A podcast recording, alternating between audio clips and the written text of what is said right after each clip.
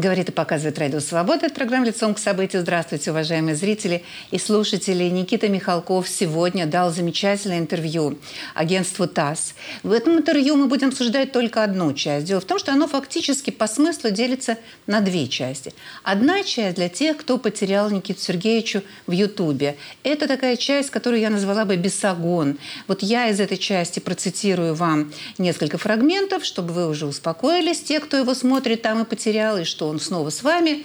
А вторую часть мы будем обсуждать с нашими гостями. Вторая часть – это, в частности, там, где Никита Сергеевич называет Семена Слепакова современным Гоголем. Еще много чего любопытного. Я начинаю с первой части, чтобы уже, опять же, отметиться, галочку поставить, что вот бесогон в строю.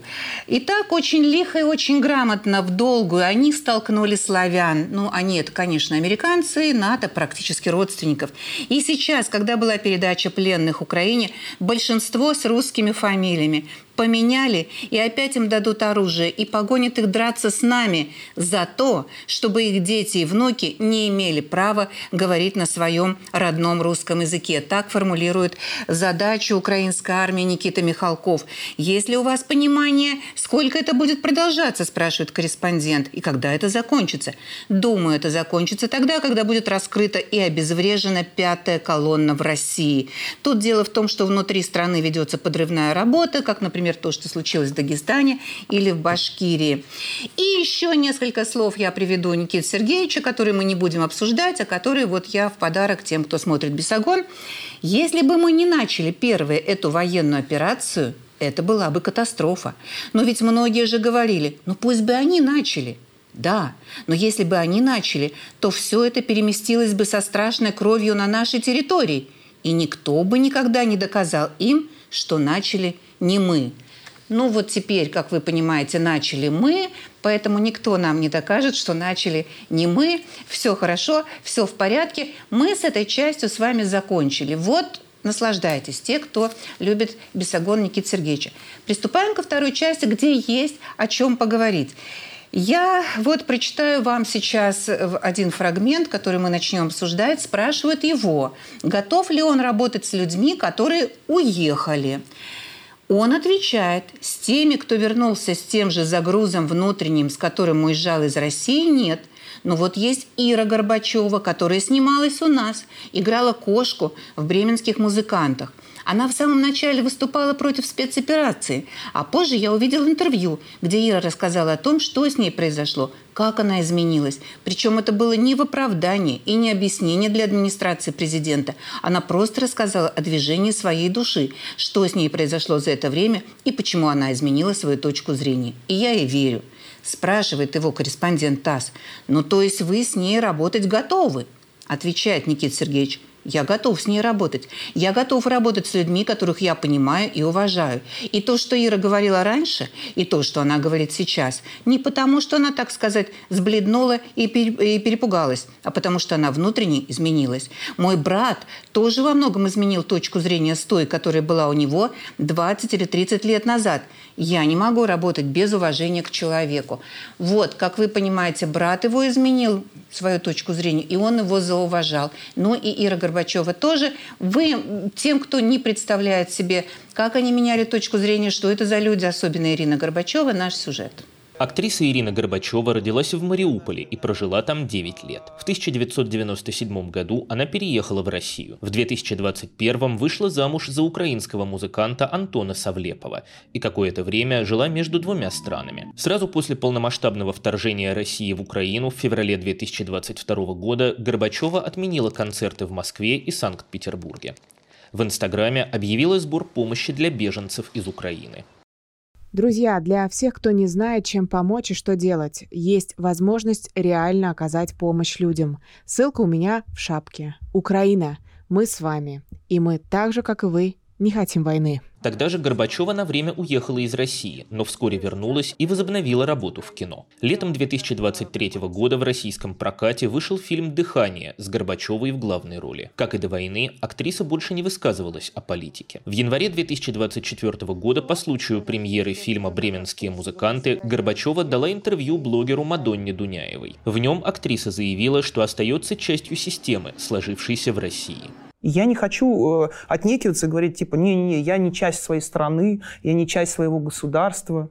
Я часть своего государства, я часть своей страны, я часть там, любого процесса, который происходит в моей стране. И я выбираю здесь быть и здесь жить. Горбачева пожаловалась, что из-за этого решения она лишилась 95% своих друзей и развелась с мужем. Уроженка Мариуполя объяснила, что дом – это не место, где ты родилась, а место, где ты живешь сейчас. А я к, этому, к этим привязкам не хочу ну, заходить, типа, это дом, а, а, а подожди, ты там родилась, это что, не дом, что ли? А я потом буду тебе говорить, а я там до 9 лет прожила, и вообще почти там мало что помню или помню. То есть вот эту всю риторику, мне она нафиг не нужна.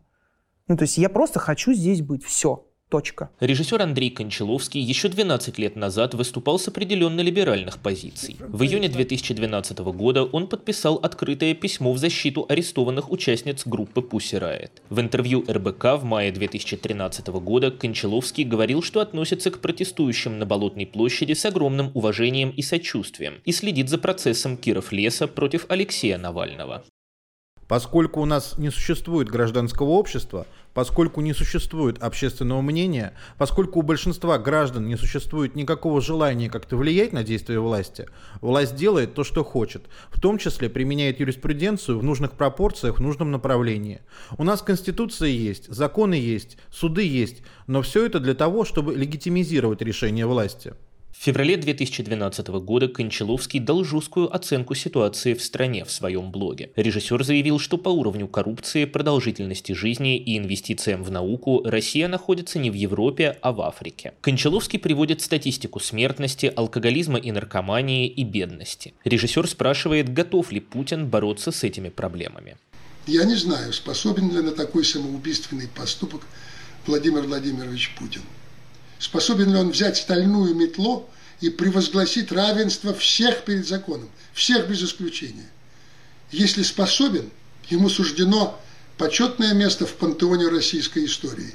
Если нет, не знаю.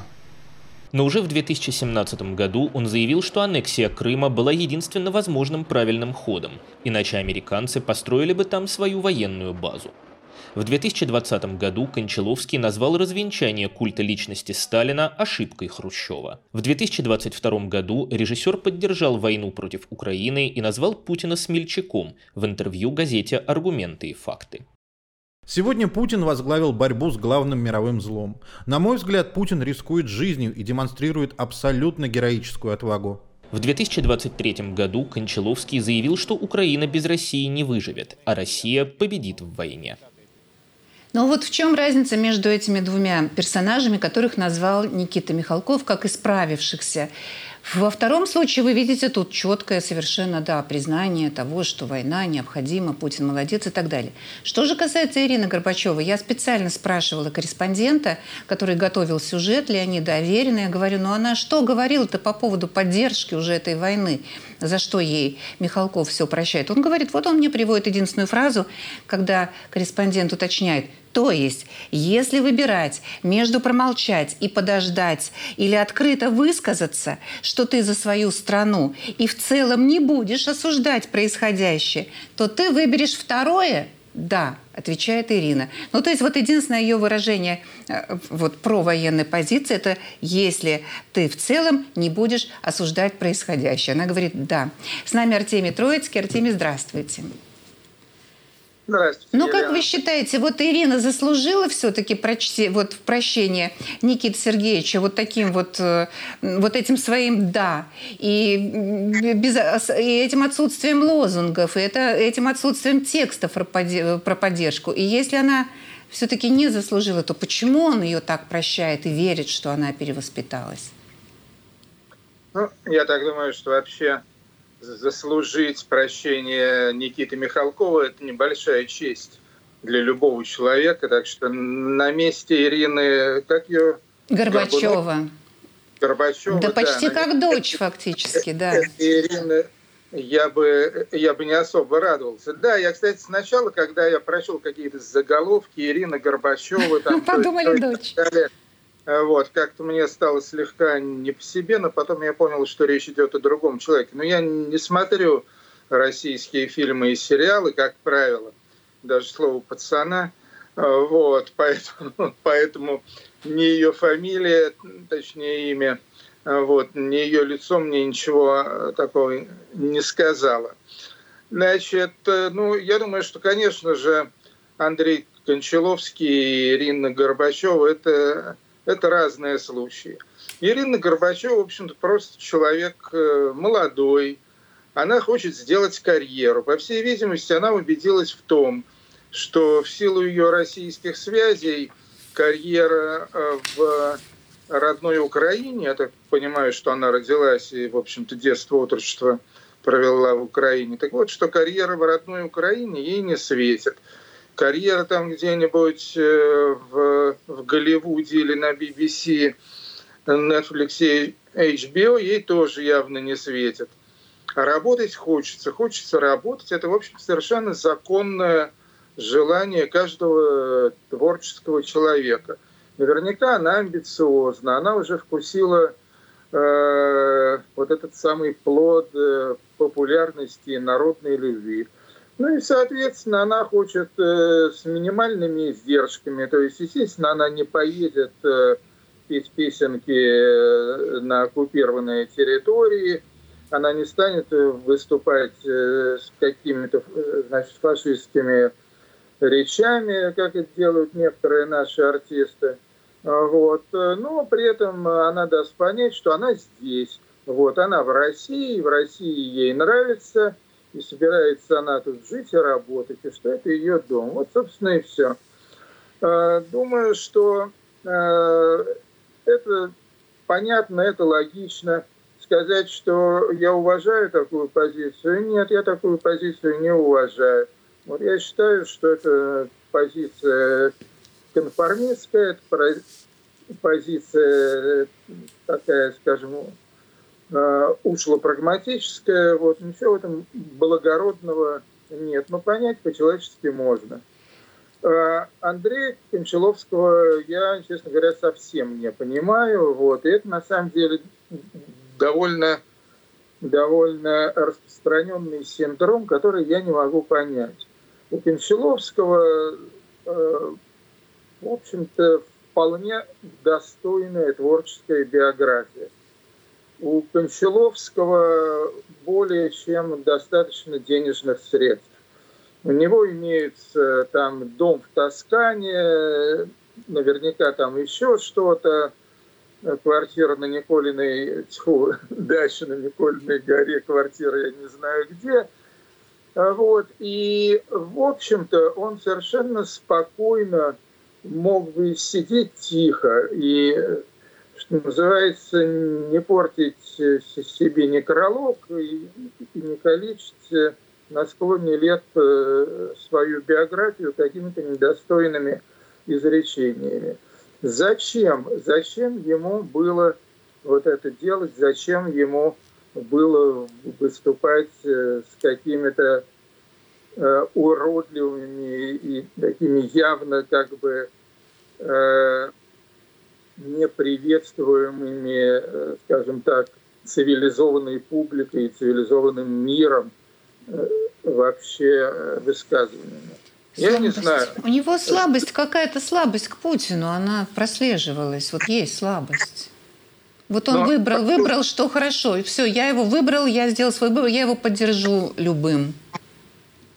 Это, ну, это что-то, это уже, это уже какой-то отклонение от нормы, вот это, по-моему, легкий, легкий какой-то э, э, какая-то психическая девиация. Что значит у него слабость к Путину? У кого вообще может быть слабость к Путину? Вы посмотрите на этого Путина. испытывать. Э, ну, Артемий, ну вот бывает, у Марка Захарова была слабость к Путину. Бывают такие люди, от которых вроде не ждешь слабости к Путину, они ее испытывают. Я внимательно смотрела, я 20 лет смотрела на, на, на Кончаловского, вот э, на его высказывание, и он, это, это всегда была попытка понять и простить, как говорил известный герой нашей Раши. Всегда. Извините, Лен, я с вами абсолютно не согласен. Я считаю, что за слабостью к Путину лежит исключительно сильное желание выжить, выслужиться и и так далее. Я, Но вы я... же только что сказали, что ему это вроде бы незачем. Ну, вроде бы, вроде бы незачем, и все равно хочется, как говорится, денег много не бывает, там и прочее, и прочее. И славы много не бывает. И хочется, значит, в конце концов, между двумя братьями тоже происходит, естественно, какое-то, значит, уже в течение многих десятков лет э, такое неявное, латентное состязание – нет, я думаю, я думаю, что и в случае с Кончаловским, и в случае, вот э, вы говорите, с кем, с Марком Захаровым, думаю, что эта слабость имеет, имеет сильное, сильное... Э, Сильные корни, слабость с сильными корнями. Да.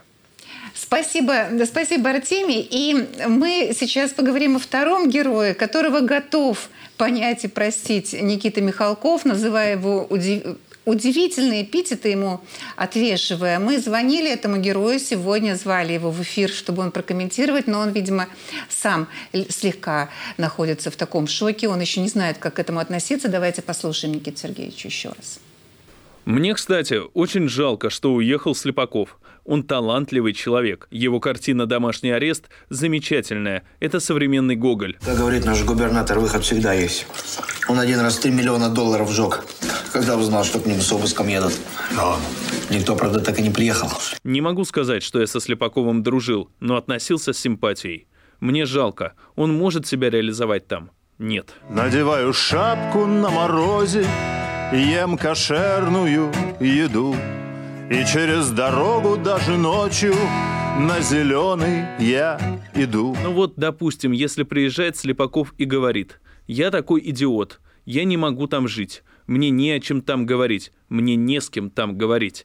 Вся моя история, все мое здесь, я был неправ. Возможно, поняв Слепакова, я бы с ним работал, но поняв его, а с ездящими туда-обратно – нет. И с нами на связи Артур Соломонов, драматург. Артур, здравствуйте. Здравствуйте. Скажите, пожалуйста, а вы лично Семена знаете Слепакова? Лично нет. Лично нет, не знаете, но вы с ним живете сейчас в одной стране. Э, судя по тому, что вы, вы его знаете как творца. У вас mm. есть ощущение, что он готов совершить тот акт, которого ждет от него Никита Сергеевич, покаяться, вернуться, сказать, мне там не с кем говорить. Вот даже вы его лично не знаете, Артур, даже с вами не поговорить Семену Слепакову. Вернется, ну. скажет, не о чем говорить, и тогда Никита Сергеевич, который с ним раньше не дружил, теперь уж, наверное, будет дружить и снимать вместе даже кино, может быть, второй, второй сезон «Домашнего ареста». Ну, это просто связано с таким... Вообще очень странно, что Никита Сергеевич считает, что кто-то нуждается в его прощении, в том, что ну, вообще он себя как бы так выставляет, это в это интервью я прочел внимательно, э, он себя выставляет как человека, который, ну, в общем, ну, такая пропускная система, да, то есть он либо говорит «да», этот человек теперь наш, или не вполне наш, или полунаш, вот, либо проклинает это «да», тот вообще не свергается куда-то там в ад безвестности, где ему не с кем поговорить и, ни, ничего не непонятно непонятно, как жить дальше. Это, ну, чепуха совершенно. Вообще удивительно, что мы так много, ну, так, что лидеры мнений с той стороны ну, несут такую пургу, которую приходится э, обсуждать всерьез. А вторая ситуация связана с тем, что ну, как бы многие недопонимают, те, кто там, остались, в, остались в России и очень хотели бы, чтобы уехавшие художники не получили бы никакого признания за пределами. Это совершенно не так. Это надо точно просто понимать, что приехало такое количество публики, что ну сколько я был на каких-то концертах, на каких-то спектаклях, на разного рода мероприятиях, полные залы почти всегда, ну, если это значительное мероприятие, то в данном случае это все не имеет никакого, никакого смысла, просто его, э, ну, его слова бессмысленны. И прощения никакого не нужно, и благословения никакого не нужно. Артур. Просто это параллельная история ну, изрыгания каких-то совершенно ну, в общем, сентенции только а для вот, внутренних. А вот смотрите, а давайте все-таки к этому, все-таки я призываю отнестись серьезно. Смотрите, Никита Сергеевич, он же мог не называть этих имен, он мог никого не зазывать, ему легче этого не делать, чем делать. Вам не кажется, что здесь есть какая-то уже такая тенденция, что вот он говорит, что какая молодец вот эта девушка, которая перестала ругать, она всего лишь молчит по поводу этой войны, и уже для него она герой. Он верит в то, что Семен Слепаков вернется и будет, наверное, тоже молчать, как она, и тогда это будет уже хорошо. А вам не кажется, что маловато ему становится? Вот он чувствует, что мало вокруг него и в, в культуре российской людей все уменьшается их количество, и поэтому он готов эти пряники отвешивать, чтобы как-то вот зазывать? Может, это от Нет, ну, дефицита? От дефи... знаю, это же на фоне деле. дефи... на, на почве дефицита это все возникает. Мне кажется, ощущение того, что враги, э, враги России э, уехали, оно должно радовать э, людей, подобных Никите Сергеевичу.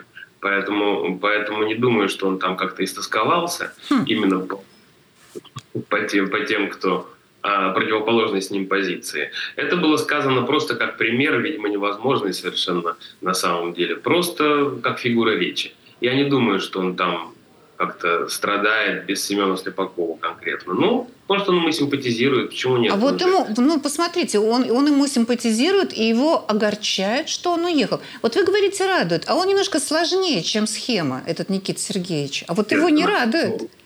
Ну, он же не, он же не может, он же не может совсем, да, э, проклясть. То есть для того, чтобы, для того, чтобы какое-то, какое-то большое сообщество очернить и выделить в определенную, как бы, положить какую-то определенную зону, да, такую тяжелую, мрачную, он говорит, что, ну, есть там вот такая замечательная фигура, вот, я бы хотел вот с ним, да, а все остальные таком случае. То есть он тоскует только конкретно Никита Сергеевич, тоскует только по конкретному Слепакову. И, соответственно, получается, что все остальные, по кому Никита Сергеевич не тоскует, а это, ну, огромное количество уехавших людей, они уже как бы для русской культуры, для российской культуры никакой ценности не представляют, потому что не вызывают тоску у конкретного пожилого человека. Не знаю. О ценности, это- о ценности уехавших людей мы еще поговорим. Это у него отдельный пассаж про то, как они обесцениваются, уехав для русской культуры. Спасибо, Артур. И все-таки я хочу вам предложить еще один фрагмент из этого интервью. Почему важно, что это прозвучало из уст Никиты Сергеевича? Мы с вами отлично знаем, э, начиная с Крыма, что артистов, которые не побывали в Крыму, э, ну, просто начинают прессовать, не пускать на какие-то кремлевские концерты. Им приходится ездить в этот аннексированный Крым, даже когда они этого не хотят, и опасаются санкций за рубежом, где они тоже выступают, потому что их карьера обрывается, их на важные для них концерты 9 мая, там 23 февраля больше не зовут туда, куда им хочется. Они должны ехать в Крым. Теперь та же история, ну, возможно, скорее всего, нам известно, что происходит с Донбассом, но одно дело, когда мы с вами об этом просто знаем, другое дело, когда об этом говорит Никита Сергеевич Михалков. Давайте этот пассаж тоже послушаем. С другой стороны, это фарисейство. Съездить, выступить в госпитале по чьей-то просьбе. Кто-то это делает как Лепс, потому что не может этого не делать. Он так думает и говорит. Также, и в нем есть это изначально, его не заставили, ему не сказали «или-или», как многим другим. А кто-то едет туда, потому что ему поставили условия. И тогда такие поездки, я считаю, вредны так как это несправедливо по отношению к нашим воинам. Я думаю, что в таком случае абсолютно пагубно начальникам говорить «давай ты съезди, и тогда будешь выступать на концертах». А так говорят? Да, и это плохо, ведь заставляя это делать, кого мы обманываем? Мы обманываем тех, кому они приедут выступить там, ради того, чтобы продолжить свою карьеру здесь. Мы же их обманываем. Вот есть у нас или нет у нас сюжета о том, кто именно ездит в Донбасс. Сюжета, к сожалению, нет. Ну, должен был быть, но я, тем не менее, прочитаю примерно этот список. Вы отлично помните, что в первую очередь занимался этим Николай Басков. Э, Какое-то время мы видели, что Филипп Киркоров был в госпитале в Крыму. Не знаю, был ли он в Донбассе после этого, до, до, еще до той вечеринки, о которой мы с вами все прекрасно знаем. Лепс, Лепса называет как особо патриотичного артиста артиста Никита Михалков. Были на концерте в Донбассе Лариса Долина, Денис Майданов, Александр Скляр и так далее целый спи... Ну, в общем, есть количество, какая-то группа имен, к сожалению. Вот я надеюсь, что мне пришлют хотя бы этот список имен, который посещает Донбасс, чтобы мы вычленили из него тех, кто с точки зрения Никиты Сергеевича не ездит в Донбасс от чистого сердца, по велению души. Артемий, вот я хотела бы к вам обратиться. Вы регулярно встречаете эти сообщения о том, что люди ездят туда. Вас какие-то имена удивляют или вас тут никто не удивляет? Или вы тоже готовы, как Никита Сергеевич, считать, что не все из них ездят от души в этот самый Донбасс, а некоторые по велению карьеры? Ну, Никита Сергеевич Михалков конечно, чувак э, виртуозный, вот, поэтому, будучи, конечно, большим лукавым лжецом, он, тем не менее, как бы, ну, э, э, говорит правду, при этом выдавая такую мета-ложь. А, конечно же, конечно же, есть артисты и огромное большинство артистов – которые, значит, стали вдруг дружно поддерживать, э, как там ее, СВО, э, вот, ездить в Донбасс, сдавать деньги, выступать там с какими-то лозунгами и так далее, и делают, и делают они это исключительно из шкурных соображений. То есть они просто боятся.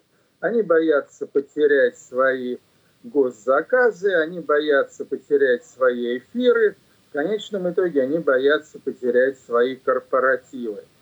И таких абсолютное большинство. Есть э, абсолютное меньшинство. Ну вот э, я мог бы назвать буквально 3, 4, 5 имен артистов, которые это делают по, по велению вот, или своего э, значит, слегка надорванного сердца, или своего сильно помутненного рассудка. Ну, это там Ваня Охлобыстин, скажем, или там певица Чечерина и так далее. Это, ну, это такие оглашенные, это, вот, это фанатики, это милитаристы. Э, вот. Такие люди, разумеется, тоже есть, и среди артистов тоже, хотя среди артистов их очень мало. Очень грустный факт для властей состоит в том, что артисты, которые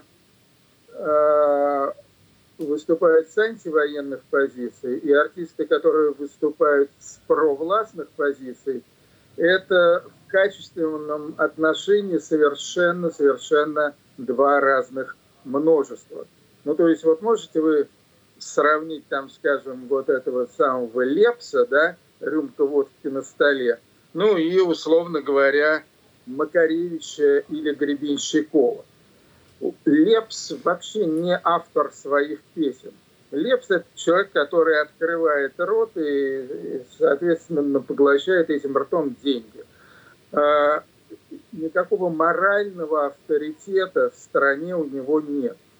Или там какая-нибудь Чечерина и Земфира. Это совершенно несравнимые вещи. Или Денис Майдан, я даже я не знаю, кого с ним рядом поставить. Совсем уж такая смешная личность. Депутат Госдумы, кстати, как я узнал, э, не так давно. А, и, э, конечно же, конечно же, э, тому же Путину, Кириенко, людям из вот этого самого большого президентского административного аппарата – вот. Им должно быть, э, им должно быть э, обидно немного за то, что они вот могут только марионеток нанимать, а все реально авторитетные, творческие, э, самостоятельные люди, в общем-то, никто из них практически, ну, за исключением отдельных таких профессиональных ледоблюзов, лизоблюдов. Лизоблюдов, я хотел сказать, и царедворцев, как Никита Михалков. Вы должны, да, феминитивы использовать, лизоблюдки, да, лизоблюды и лизоблюдки. Ну вот, так что, э, так что э, я, кстати, абсолютно поддерживаю мнение вот парня, который выступал э, до меня, драматурга, да? Да. Я с ним не знаком совсем. Э, вот, как, когда он сказал, что на самом деле дела у российских э, творческих единиц за границей обстоят очень даже неплохо.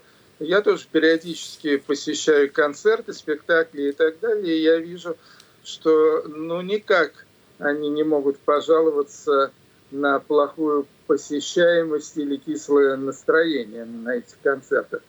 Все, э, все прям наоборот. Естественно, это объясняется тем, что значительная часть аудитории этих артистов, и рокеров, и рэперов, и стендаперов, э, вот, э, значительная часть их аудитории, она уехала из России вместе с ними. Я уж не знаю, сколько там миллионов сейчас э, бывших россиян рассеяно по Западной Европе, за Закавказью, Северной Америке, Австралии даже и так далее. Плюс там эти несчастные дауншифтеры, которые как раз находятся в пресловутой стране Таиланде или в Индонезии. Но их огромное количество, и они впало не могут э, заполнять залы. Вот. А может быть, что в скором времени Э, начнут наши творческие люди и э, обаивать, от слова обаяние, шармировать и, и западную публику тоже. Э, вот. Это не просто, совсем не просто, но это, но это тоже и интересный шанс, а, а главное интересный вызов.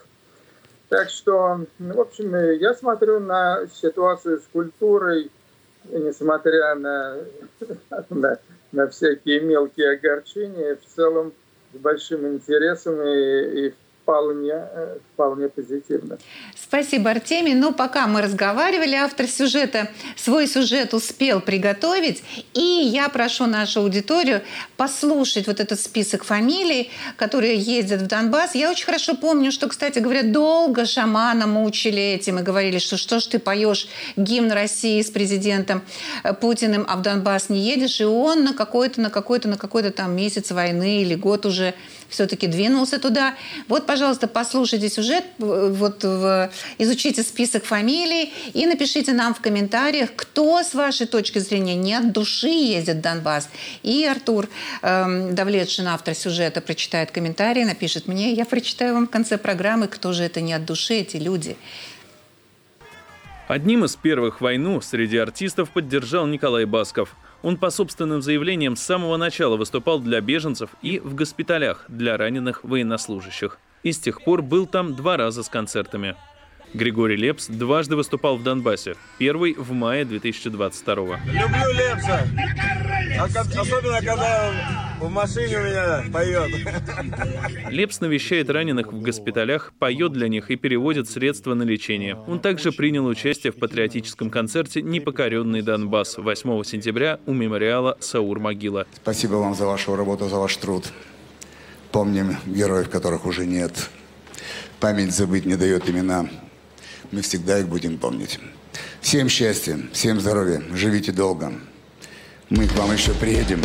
Мы будем с вами... Также на нем были Лариса Долина, Денис Майданов, Александр Скляр, Ольга Кормухина, Дмитрий Певцов и Стас Пьеха. Еще одним регулярным гостем Донбасса можно назвать Олега Газманова. При этом от кассовых концертов музыкант отказывается. Певица Ольга Бузова за два года ни разу не выступала на Донбассе, однако возила гуманитарку. Вот как выглядел ее первый визит на оккупированной территории в октябре 22-го. Если я могу, а я могу и хочу помогать людям, которые в этом нуждаются, то я поняла, что я буду это делать. Дима Билан и Филипп Киркоров ездили по одному разу на оккупированные территории в 2022 году. Там они посещали раненых и общались с военными, после чего на фронт их не особо тянуло. Ситуация изменилась в прошлом декабре. После известной вечеринки в клубе «Мутабур» и последующего скандала оба опять появились на Донбассе. Билан посетил детей в Республиканском травматологическом центре, а Киркоров привез гуманитарную помощь. Певец Рома Зверь осудил войну еще в феврале 22-го, однако остался в России. В прошлом году он столкнулся с серией отмен концертов своей группы. Затем все-таки оказался на фронте. Ты смотрела в окно, а я просто пел, а потом ты сказал, нет, покажи. За два года войны на Донбасс с концертами ездили Александр Маршал, Вадим Самойлов, Лев Лещенко, рэпер Хаски, Александр Скляр, Чечерина, Шаман, группа Любе и семейство Газмановых выступали на оккупированных территориях неоднократно. Ну вот вы услышали список этих фамилий, и теперь посмотрите опрос москвичей. Мы спрашивали их, все ли вот туда с э, флагом поднятым и с гимном едут в Донбасс от души. Но мне кажется, все равно это по большей степени такое добровольное. То есть, ну, все равно заставить, мне кажется, никого нельзя. Поэтому, если бы они не хотели бы, они не поехали бы. Я думаю, что добровольно. Нельзя силой заставить человека что-то сделать. Или пряником каким-то. Есть элемент приспособленчества, я думаю, да. Такого конформизма. Наверняка есть, конечно. И не все туда добровольно едут. Кто ездил, и те поехали сразу, без всяких этих вечеринок и всего прочего. А эти, конечно, едут, думаю, что по другим соображениям. Только добровольно и только от души. Благородное дело. Вот я прочитала в интернете Дима Билан. Да, я прям одобряю. Люди не должны страдать. Я прям за это поддерживаю. Я считаю то, что есть те, которые по зову сердца, есть те, которые, конечно, не по зову сердца, так сказать. Наверное, это зависит от артистов, я бы так сказала. Кто-то хочет, а кто-то вынужден действительно. Ну, сейчас э, ситуация такая. Надо помогать. Такие выезды могут быть э, как по воле сердца, так скажем, так и как бы принудиловка. Э, Ну, то, скорее всего, зависит от самой медийной персоны, как у них душа, так скажем, ляжет. Я считаю, что, наверное, по зову сердца. С моей точки зрения, что здесь присутствует именно элемент политики чистейший, поскольку, ну, в данной ситуации, если артист, ну, как сказать, не поддерживает нынешний режим, то у него могут быть, к нему могут быть применены какие-то меры негативные. Мне, мне кажется, все-таки по зову сердца. Кто-то добровольно, скорее всего, а кто-то просто денег заработать. Это, наверное, все от личности зависит и его позиции, какую он позицию занимает. Все может быть. Э, Если это добровольно, то это очень хорошо, потому что с такими концерт- концертами они явно поддерживают парней, которые там, и это очень помогает им морально. Итак, Артур Соломонов вновь с нами на связи. Артур, вот э, пишут, ну, чат делают вам замечание, что вы говорите, что все хорошо в основном с артистами, но Би-2 называют в пример э, один из солистов. Только один из солистов, который сейчас находится в аэропорту в ожидании вылета в Израиль, другим отказано в вылете, они сидят в миграционной тюрьме. Что будет дальше, неизвестно. Следите за нашими выпусками новостей и так далее. Но все-таки вы считаете это отдельные эпизоды, это не явление, не тенденции. Нет, я имел в виду, что все хорошо с публикой, что приехало огромное количество людей, которые поклонники. Их не конкретно этой группы, а очень большого количества артистов а, и музыкантов. А то, что произошло в Таиланде, это ужасная совершенно ситуация преследования актеров, преследования музыкантов. Это что тут комментировать. Ясно, что я не могу считать, что это хорошо. По, тогда вернемся к опросу и вернемся к сюжету. Считаете ли вы, что я даже не знаю, как вопрос сформулировать, потому что спросить, считаете ли вы вслед за Никитой Сергеевичем, что некорректно заставлять людей ездить в Донбасс, довольно странно так спросить. Ну давайте я спрошу, а вдруг вы так не считаете?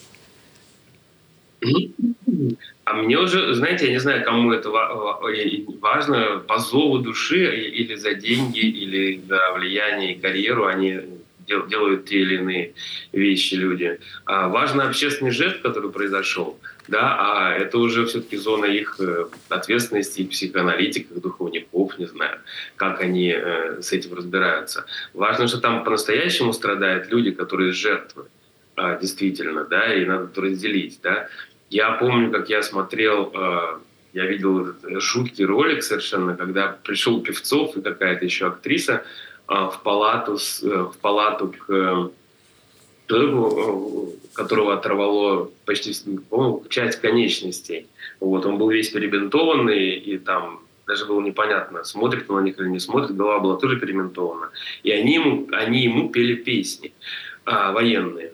Ну вот это было, конечно, некомментируемая совершенно ситуация, и, по-моему, входящая за все вообще пределы. Да, из белорусского вот. вокзала, я помню, они пели. Да, Нас да, ждет да. огонь вот смертельный. Вот, вот это настоящая жертва, да, если он... То есть там есть действительно люди, которые нуждаются, ну, ясно же, что огромное количество, если они не были военными, а были там, там, короче, много жертв к которым действительно стоит отнестись очень по-человечески. Но а вокруг них идет концертная деятельность.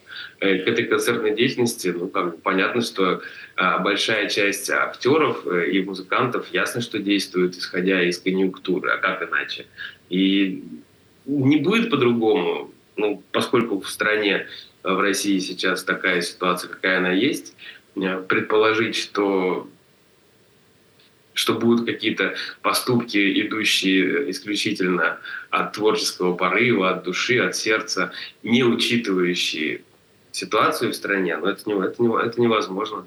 Будет, будет только так, мне кажется. Спасибо, Артур. И... И понимаете, когда вот, например, тоже, э, когда говорят, э, когда э, эти журналисты, которые несут совершенно такой кровавый вздор, они на работе или они действительно так думают?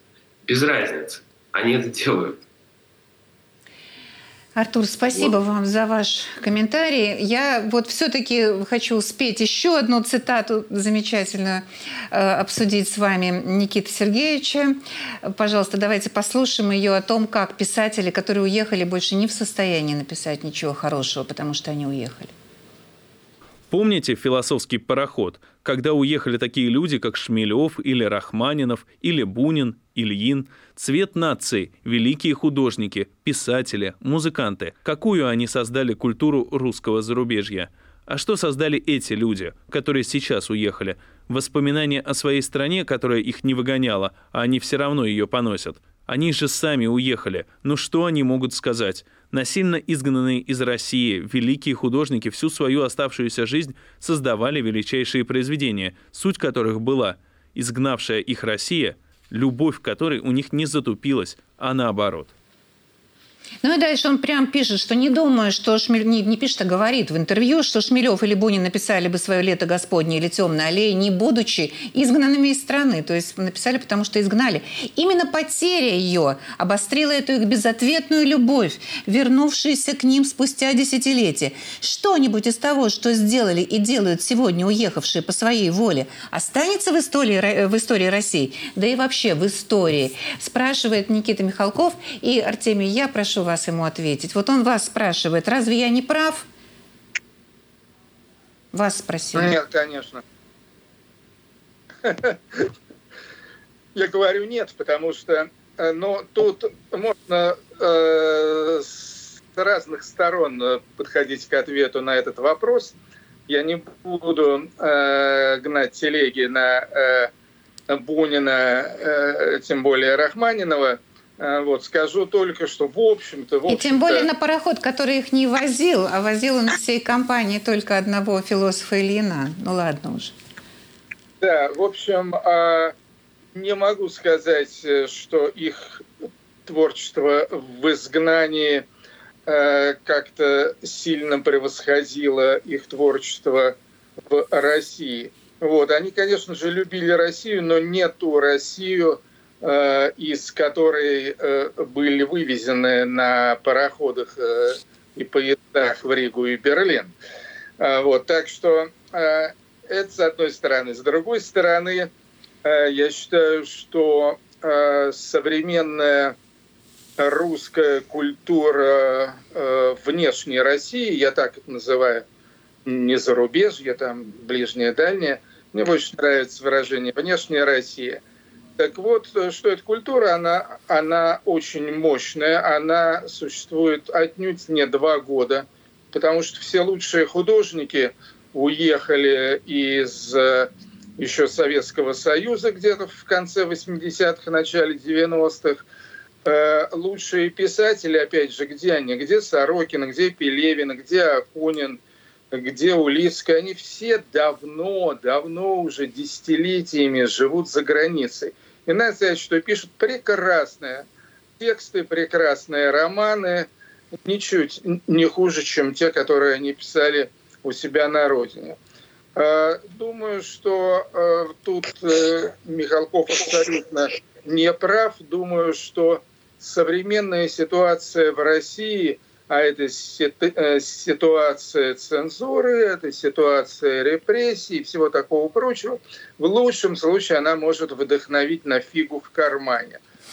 В случае она может вдохновить на отъезд из страны и релокацию. То есть вот о современной, о современной, значит, подпутинской российской культуре, в отличие от нынешней иммигрантской культуры, вообще ничего не известно. Э, то есть все, все, чем мы тут подпитываемся, это телесериалы, ну или вот сейчас вот кинофильм «Мастер Маргарит» вроде бы хороший сняли. Я его не видел, так что больше ничего сказать не могу. Вот. А так, а так, в общем-то, полная тоска э, на исконно российском пространстве сейчас наблюдается.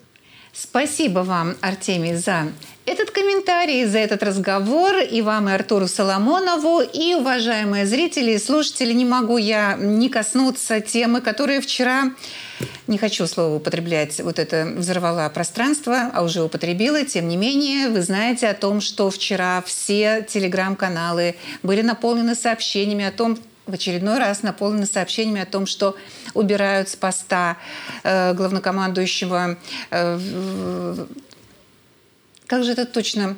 С нами на связи Иван Ступак. Иван, да, здравствуйте. здравствуйте. здравствуйте. Вот давайте точно. Вот э, главнокомандующий, Валерий Залужный главнокомандующий, правильно? Да, да, президент вот. Верховного. Да, да. И вчера, когда все это началось, вы подумали опять 25 или вот ну на этот раз его снимут? Вот первое, о чем вы подумали? Ну, первое, дождаться, потому что мы уже, во-первых, много было слухов на эту тему, предыдущие периоды, что вот все точно будет снимать. Все понимали, что есть напряженность. Ну, она есть. Ну, слушайте, не, нельзя это скрывать между политическим руководством, военным руководством.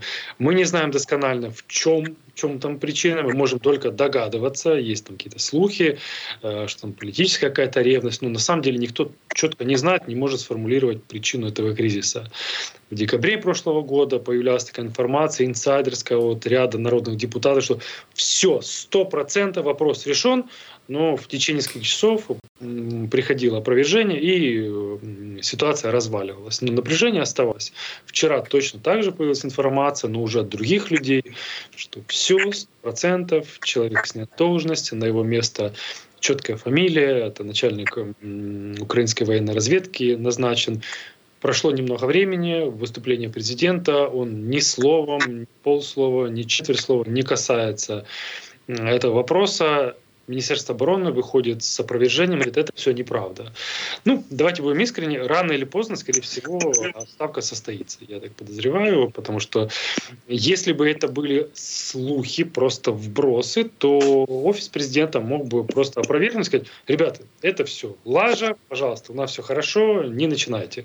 Но раз этого нету, скорее всего, когда-то произойдет эта замена. Иван, вот у меня к вам большая просьба, пожалуйста, посмотрите сейчас наш сюжет, в котором мы попытались пытались восстановить хронологию, хронологию этого конфликта, что ли, в котором никто особенно не, не, который никто не подтверждает. И, пожалуйста, просто скажите нам, все ли точно, и, может быть, вы что-то добавите. Смотрим.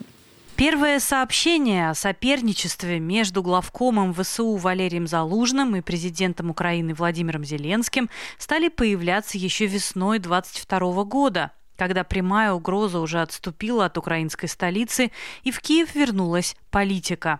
Поводом для таких подозрений стало учреждение Залужным собственного благотворительного фонда. В этом усмотрели политический шаг. В июле 22-го прогремел публичный спор из-за того, что Генштаб запретил военнообязанным украинцам менять место жительства. Зеленский назвал это введением крепостного права. По мнению политолога Карнеги-политика Константина Скоркина, потенциальный конфликт Зеленского и Залужного не был неизбежным, но был отчасти запрограммирован обстоятельствами восхождения главкома. Генерал Залужный занял свой пост в июле 2021 года на фоне не слишком высокой популярности Зеленского в армии. Залужному удалось не только активизировать военное сотрудничество с НАТО, но и наладить контакты с околовоенной и националистической средой, с недоверием относившейся к Зеленскому. В сентябре прошлого года СБУ открыла расследование о просчетах в обороне юга Украины в начале крупномасштабного вторжения России. Сообщалось, что в качестве свидетеля вызывали и Залужного. Новый министр обороны Рустем Умеров начал увольнять близких к Залужному генералов, а представительница правящей партии «Слуга народа» в парламентском комитете по обороне Марьяна Безуглая призвала отправить в отставку и самого главкома. 1 ноября 2023 года Залужный опубликовал в издании The Economist колонку, девятистраничное эссе и интервью, суть которых сводилась к констатации суровой реальности. Затяжная позиционная война выгодна России, выйти из тупика и победить Украине помогут только ультрасовременные технологии. Украине нужна помощь с электроникой. Тогда же депутат от партии «Голос» Роман Костенко заявил о расколе внутри украинской армии, где якобы есть силы главкома Залужного и, в кавычках, президентская армия, командующего сухопутными войсками генерала Александра Сырского. От Зеленского начали активно требовать сформировать правительство национального единства с участием патриотической оппозиции, по примеру Израиля после атаки Хамас – 20 ноября британский таблоид The Sun опубликовал развернутое интервью с Зеленским, в котором президент посоветовал военным не заниматься политикой во время войны. 28 ноября в том же издании The Economist вышел материал о якобы, я цитирую, ужасных отношениях между военным и гражданским командованием в Украине под названием «Россия готова воспользоваться политическими расколами в Украине». Единственный неанонимный источник в статье – это руководитель Украинского института национальной памяти Антон Дробович, на тот момент находящийся на фронте и выступающий с позиции единения нации. Тем не менее, в декабре советник главы Офиса президента Михаил Подоляк и министр обороны Украины Рустем Умеров заявили, что планов по замене Залужного нет – эти заявления прозвучали на фоне критики Залужным темпов призыва новых солдат. Как писало издание Bloomberg, Зеленский якобы задерживает подписание закона о снижении возраста призыва, противодействуя запросу армии о наборе еще нескольких сотен тысяч солдат, и просит военных представить комплексный пакет, включающий план ротации войск и отпусков. 20 декабря Киевский международный институт социологии опубликовал результаты последнего опроса. 72% украинцев негативно восприняли бы отставку главнокомандующего, и только 2% граждан отреагировали бы на уход Залужного положительно. Иван, пожалуйста, вам слово экспертное. Более-менее так? Вот так все складывалось? Ну, в принципе, хронология, так как это возникало в украинском информационном пространстве, многих деталей мы не знаем, что было действительно причиной, как я сказал. То есть есть предположение, что это возможно из-за э, каких-то политических амбиций господина Залужного. Ну, таких не было, по крайней мере, публично. Нигде от слова совсем, вот вообще. Да, понятно, что над э, военными есть политики. В любой демократической стране есть политики, которые ну, хотят видеть быстрый результат, эффективный, энергичный.